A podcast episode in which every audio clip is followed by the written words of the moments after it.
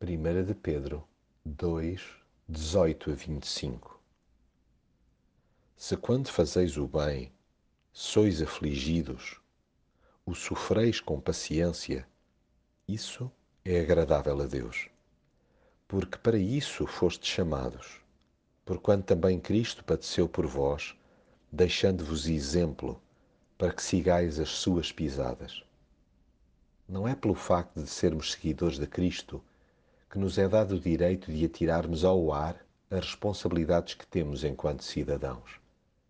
Ainda que livres de espírito, não estamos libertos de obrigações sociais e profissionais. Mania desgraçada é essa de tender a abusar da boa vontade do patrão ou dos colegas só porque são igualmente cristãos. É, aliás, exatamente por isso que devemos fugir da cultura do jeitinho ou do fator cunha não nos aproveitemos da simpatia de quem nos governe ou tenha algum tipo de ascendente sobre nós.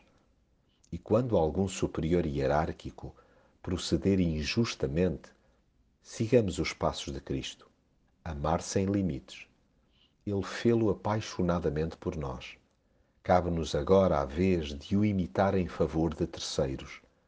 E ao invés de temermos arcar com um preço demasiado alto, lembremos que esse já foi pago por Jesus. Que privilégio! Suportar contrariedades por causa de convicções espirituais.